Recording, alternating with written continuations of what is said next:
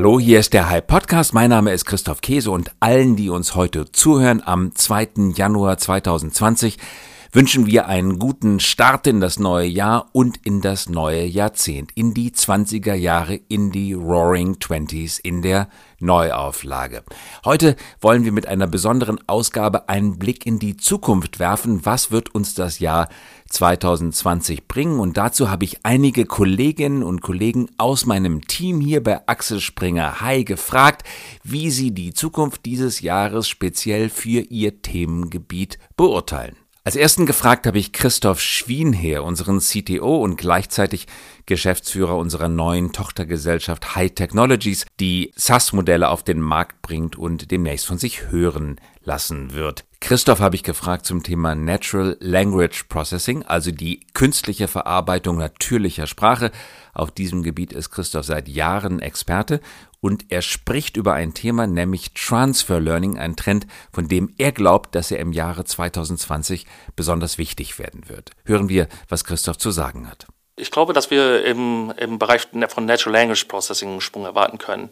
Und zwar zeichnet sich das schon seit ähm, einigen äh, oder seit Ende 2018 Trend ab, der Transfer Learning heißt. Der wurde lange schon angewendet im Bereich von Computer Vision. Das heißt, wenn du zum Beispiel ein Bild von einem Tier hast, und den Computer das beigebracht hast, dass das ein Tier ist auf dem Bild, möchtest du jetzt den Computer beibringen, äh, wo, auf welchem Bild ist ein Hund, dann kannst du dieses Wissen, was er schon da erlernt hat, äh, anwenden so, das funktioniert schon länger im Bereich der Computer Vision und äh, lange Zeit haben, hat die Community versucht, auch das für die, für die Sprachverarbeitung, natürliche Sprachverarbeitung äh, zu finden, wie sie das Problem da anwenden können.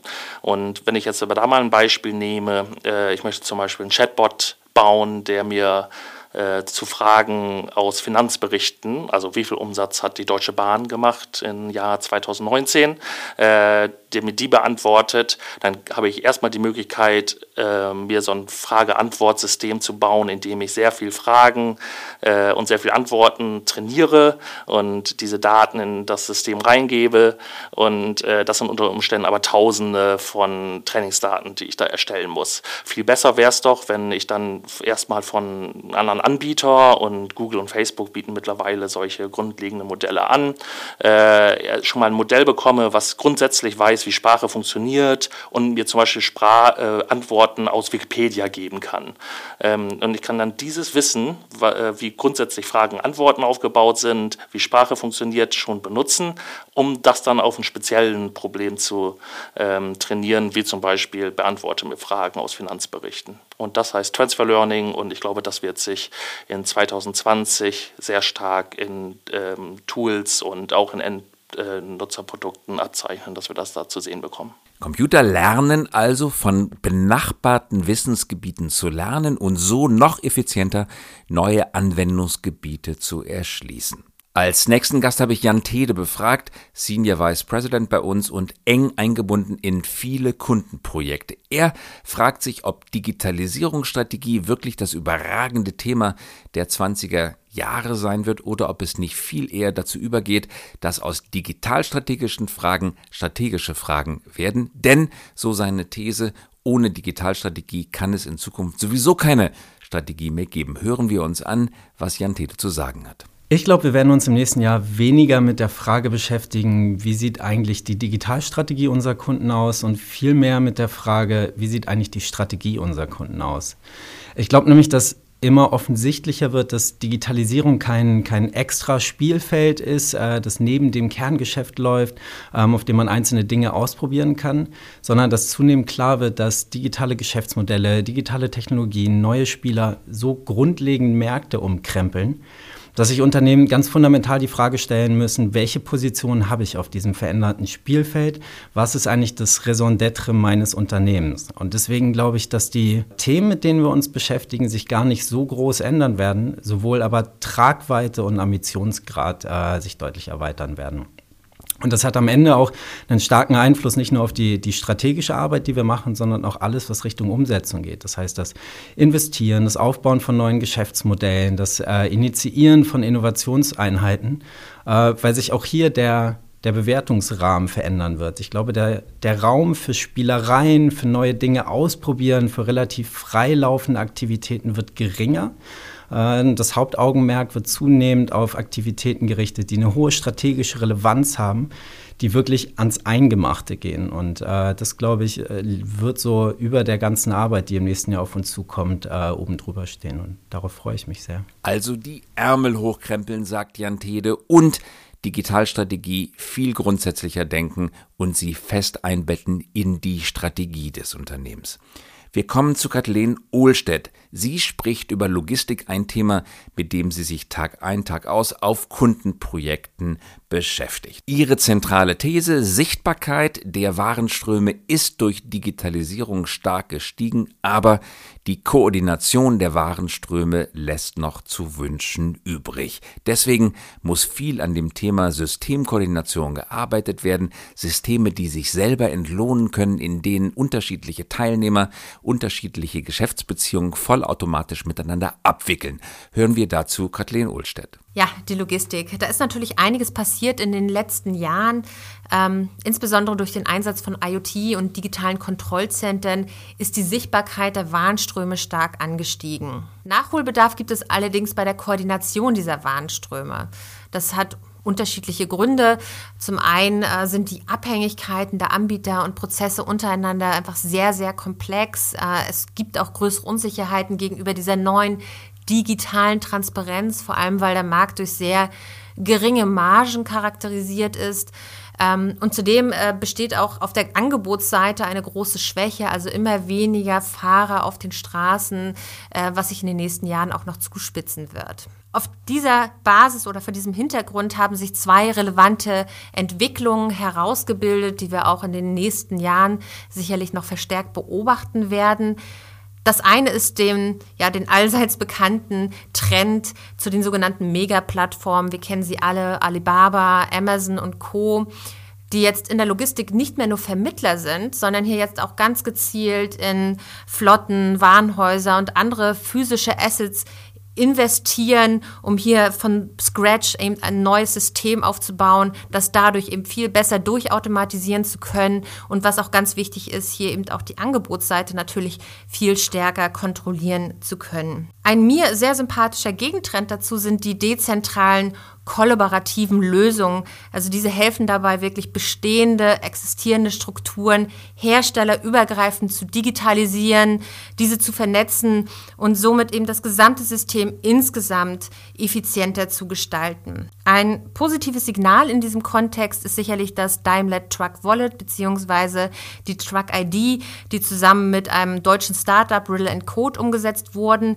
Dies ist eine Implementierung, die eben dabei hilft, ähm, dass sich Maschinen, Menschen, Bots, unterschiedliche Anbieter in diesen vernetzten Systemen miteinander verständigen können und was noch viel wichtiger ist, dass sie sich gegenseitig incentivieren und entlohnen können. Durch diese und ähnliche Anwendungen wird jetzt ein Ökosystem geschaffen, in dem jetzt mehrere Parteien gemeinsam investieren, äh, sich um das Wohl dieses Systems kümmern und am Ende natürlich auch äh, gegenseitig dabei helfen, hier zu profitieren. Dies wäre zumindest eine Zukunft, wie ich sie mir wünsche und die ich auch gerne mitgestalten möchte. Digitale Ökosysteme also, die gebaut werden von mehreren Parteien gleichzeitig in dem Interesse, funktionierende Wirtschaftskreisläufe zu entwerfen und zu schließen. Das war Kathleen Ohlstedt, Logistikexpertin.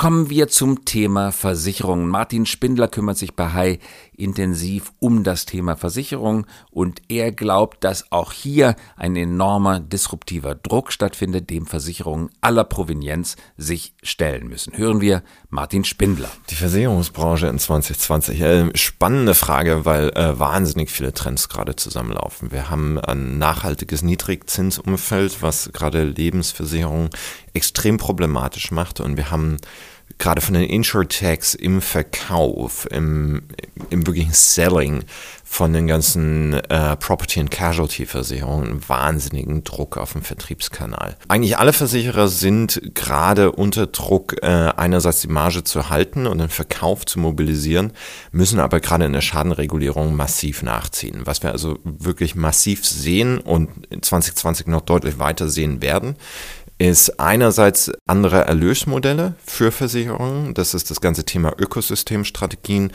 Wie kann ich eine Versicherung mit einem Produkt koppeln? Und das ist aber andererseits auf der Schadenseite wirklich das Service Offering. Das heißt, wir haben jetzt schon zum Beispiel großen Autoversicherer, die eigene Werkstattnetze de facto betreiben. Aber es gibt keinen Grund, warum sie das nur für die eigenen Versicherten zum Beispiel anbieten sollten. Das heißt, wirklich zwei Bewegungen. Einmal im Verkauf, wie komme ich direkt an die Produkte mit ran? Wie kann ich direkt Produkte im Abverkauf in der Versicherung mit abschließen? Und im zweiten, wie komme ich von einer reinen Schadenabwicklung auf einem finanziellen Weg mehr zu einem Serviceangebot, wo ich einen proaktiveren Teil im Leben meiner Kunden darstellen kann. Neue Angebotsformen, neue Geschäftsmodelle in der Versicherung, das war Martin Spindler. René Schäfer haben wir aus Frankfurt zugeschaltet, da er dort für uns im Taunus arbeitet und sich um Themen kümmern wie Plattformökonomie und künstliche Intelligenz. René habe ich gefragt, was wir im Jahr 2020 von der praktischen Anwendung künstlicher Intelligenz erwarten dürfen. Spannende Frage. Hm, ich glaube ja, dass wir immer noch falsch diskutieren. Denn es heißt immer, Daten sind das neue Öl, was natürlich nicht stimmt. Google, Apple, Facebook, Amazon, Microsoft und Co. sind nur an unseren Daten interessiert, was zum Teil stimmt. China wird zukünftig alle Daten haben, was natürlich sehr bedauerlich wäre. Und oder wir diskutieren darüber, dass eine smarte künstliche Intelligenz uns alle töten wird, mindestens aber uns allen die Arbeit in der Zukunft nimmt. Das sind natürlich wichtige Diskussionen und wir müssen diese Diskussionen auch führen. Doch wenn wir darüber sprechen wollen, was künstliche Intelligenz wirklich ist, wie sie uns weiterhilft, müssen wir über die Hebel sprechen, die künstliche Intelligenz uns hier bietet. Denn letztlich ist künstliche Intelligenz vor allem ein Werkzeug. Ein Werkzeug, was uns dabei helfen kann, Muster in Bildern, in Audiomaterial oder Filmmaterial dann zu erkennen. Und basierend auf diesen Mustern können wir dann Vorgehen planen, die zur Problemlösung eingesetzt werden können. Und im allerbesten Fall lautet die Problemlösung dann Automation und wir können einen Automatisierungsprozess daraus machen. Heißt, zusammengefasst, wenn wir über künstliche Intelligenz sprechen, sollten wir mehr darüber sprechen, dass künstliche Intelligenz eine Waschmaschine ist, als der böse Terminator, der uns alle töten mag. Wenn wir dann davon ausgehen, dass wir durch so eine Waschmaschinenbrille schauen, hat plötzlich jede Industrie hunderte, wenn nicht sogar tausende von Problemen, die wir mit Machine Learning oder künstlicher Intelligenz lösen könnten. Zum Beispiel, welche Katze sehen wir hier auf dem Bild? Ist der Apfel noch essbar? Oder welches Produkt hat ein Kunde gerade aus dem Regal genommen? Hält das Produkt unseren Qualitätsstandards ein? heizen wir unsere Wohnung richtig und so weiter und so fort. Alles kleine Probleme, die mit Hilfe von Musteranalyse besser gemacht werden können. Auch ein Grund der Sensifizierung der Welt, denn wir haben damit begonnen, unsere Welten mit Sensoren auszustatten und das werden wir in Zukunft auch nicht mehr so ähm, leicht aufgeben. Heißt, diese Daten können wir nutzen. Wir können Daten verarbeiten, die wir vorher nicht verarbeiten konnten denn die Preise für Sensoren wie beispielsweise Videokameras, wie Mikrofone sind radikal gesunken. Und wenn man darüber nachdenkt, dass man die überall integrieren könnte, kann man auch dann darüber nachdenken, was man für Probleme tatsächlich lösen kann. Die Frage ist daher relativ einfach, denn wenn wir darüber diskutieren wollten, sollten wir uns eher die Frage stellen, was wäre, wenn Computer sehen und verstehen könnten, wie sie lesen und rechnen könnten. Daraus schließen würde ich auch sagen, dass Machine Learning mehr Infrastruktur ist als Anwendung. Denn erst Machine Learning und künstliche Intelligenz macht autonomes Fahren oder sowas wie äh, Smart Cities möglich. Jedoch, und jetzt kommen wir zum Aber, dürfen wir hier dann nicht den Fehler begehen und künstliche Intelligenz sich zwischen uns und unser Verständnis von der Welt äh, drängen lassen. Denn künstliche Intelligenz, so hat es Gary Markus, Psychologieprofessor, mal ausgedrückt, ist vergleichbar mit einer Inselbegabung. Sie funktioniert nur dann gut, wenn sie stabile Strukturen hat und in einer engen Welt arbeitet. Und da sind wir dann bei dem Problem, beziehungsweise bei der Schönheit des Konzeptes künstliche Intelligenz. In so einer engen Welt kann künstliche Intelligenz Übermenschliches leisten, weil sie nicht so denken muss wie wir. Dennoch dürfen wir dann hier nicht den Fehler begehen, dass wir uns von diesen engen Welten abhängig machen und die enge Welt über eine vielfältige Welt, in der wir leben, letztlich entscheiden lassen. Mein Schlusswort daher, ja, man kann künstliche Intelligenz nutzen. Künstliche Intelligenz wird viel verbessern. Wir dürfen aber nicht den Fehler begehen, uns abhängig zu machen und wir müssen die Deutungshoheit bewahren. Wenn nicht, ist die Gefahr groß, dass wir in einem Skynet-Szenario enden oder dass vielleicht irgendwann mal eine KI mit dem Bewusstsein von einem Dreijährigen auf den falschen Knopf drückt, obwohl wir alle schreien, dass sie den Knopf nicht drücken soll. Viele Anwendungsgebiete der künstlichen Intelligenz, also in Zukunft wird es kaum einem Unternehmen mehr möglich sein, ohne Einsatz von KI zu arbeiten. Das war René Schäfer. Kommen wir zu Sebastian Herzog. Er ist Partner bei Hey und stellt sich die Frage, was der deutsche Mittelstand von der Digitalisierung im Jahre 2020 zu erwarten hat und sich erwarten darf. Sebastian hat beobachtet, dass gerade mittelständische Unternehmen sich mit der Reform ihrer Wertschöpfungskreisläufe beschäftigen müssen, weil sonst Gefahr droht, dass Anbieter aus den USA oder aus China in ihre angestammten Heimatmärkte vordringen. Hören wir, was Sebastian Herzog dazu zu sagen hat. Ich glaube, dass äh, der deutsche Mittelstand inzwischen merkt, dass Plattformökonomie eben nicht mehr auf B2C stattfindet, sondern sehr, sehr stark auf die ähm, B2B-Ebene rüber geschwappt ist. Ich glaube, die großen Beispiele, die für Furore gesorgt haben, war die große Plattform der Auftragsfertigung ähm, Xometry aus den USA oder Create heißt der deutsche Wettbewerber, ähm, als Xometry erst Tier One Supplier von BMW geworden ist und dann im Sommer diesen Jahres nochmal Bosch investiert hat sind, glaube ich, viele Mittelständler aufgeschreckt in Deutschland, weil sie gemerkt haben, dass sie ihre eigene Leistung auf einer Plattform anbieten, die wiederum amerikanisch ist und die dann wieder den deutschen OEMs sozusagen den Zugang gewährt. Das heißt, da schiebt sich irgendwo eine amerikanische Plattform zwischen deutschen Mittelstand und deutschen großen OEMs.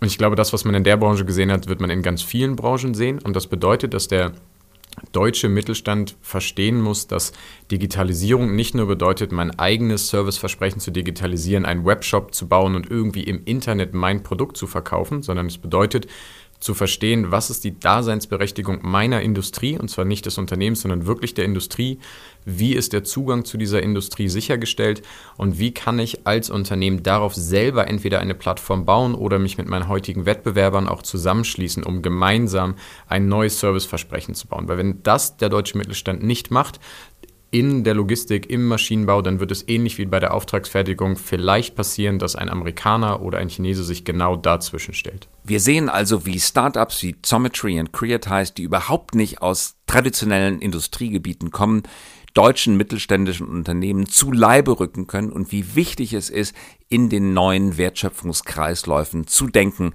und Industrielösungen zu bauen, die ein neues Wertversprechen formulieren und umsetzen.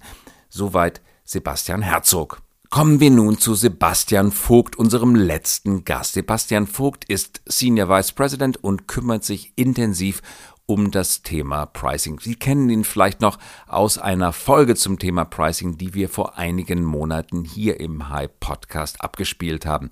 Sebastian Vogt wirft jetzt einen Blick auf eben jenes Thema. Pricing im Jahre 2020. Welche Trends stehen uns da bevor? Also ich beschäftige mich ja schon relativ lange mit dem Thema Pricing, also Preisstrategien, Preismodellen, was man auch immer alles machen kann am Preis, um am Ende erfolgreicher zu sein als vorher. Und richtige Preismodellinnovation gibt es gefühlt so alle zehn Jahre. Also was ich zum Beispiel mal miterlebt habe und sehr spannend war der Bereich Gaming. Ähm, klassisch kennen wir das vielleicht alle aus unserer Jugend. Wir gehen irgendwie in den Karstadt, kaufen ein Computerspiel für 60 Euro. Das ist etwas, was sich sehr stark verändert hat, so vor fünf bis zehn Jahren in den Bereich Free-to-Play gegangen ist. Also eher In-App und In-Game-Monetarisierung. Dass eher, wenn ich jetzt heute in den App Store gucke oder in den Play Store, ich mir Spiele kostenlos runterlade und dann halt über ähm, ja, In-App-Käufe ähm, sozusagen monetarisiert wird und ich am Ende ähm, ja, mehr ausgeben soll als vorher. Das ist sowas, was sich sehr stark geändert hat.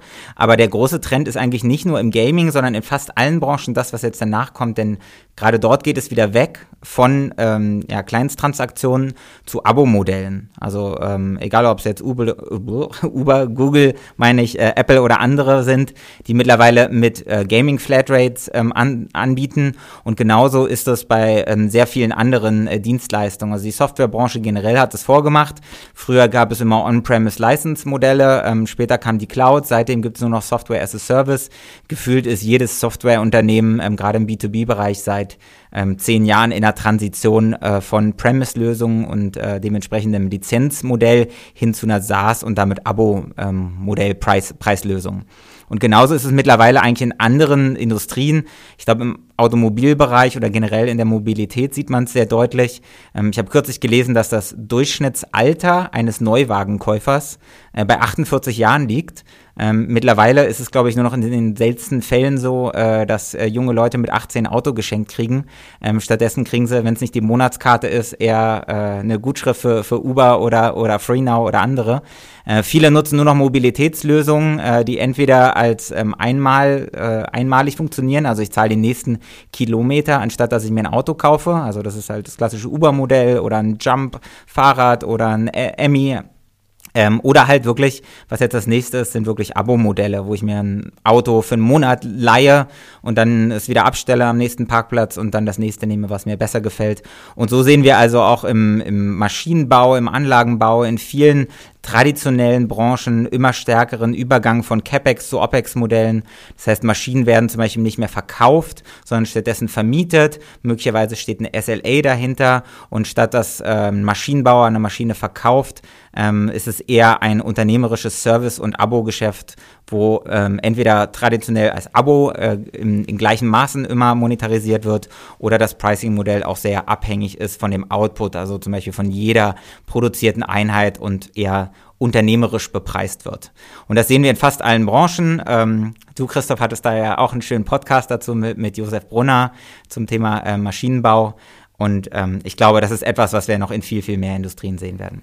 Alle zehn Jahre, sagt Sebastian Vogt also, ereignet sich eine Pricing-Revolution. Die nächste könnte in der jeweiligen Branche, für die Sie Verantwortung tragen, vor der Tür stehen. Also Aufgepasst und aufgemerkt, neben vielen Risiken bedeutet das immer auch Chancen, weil derjenige, der Pricing gut im Griff hat und mit digitalen Geschäftsmodellen verbinden kann, ist klar im Vorteil.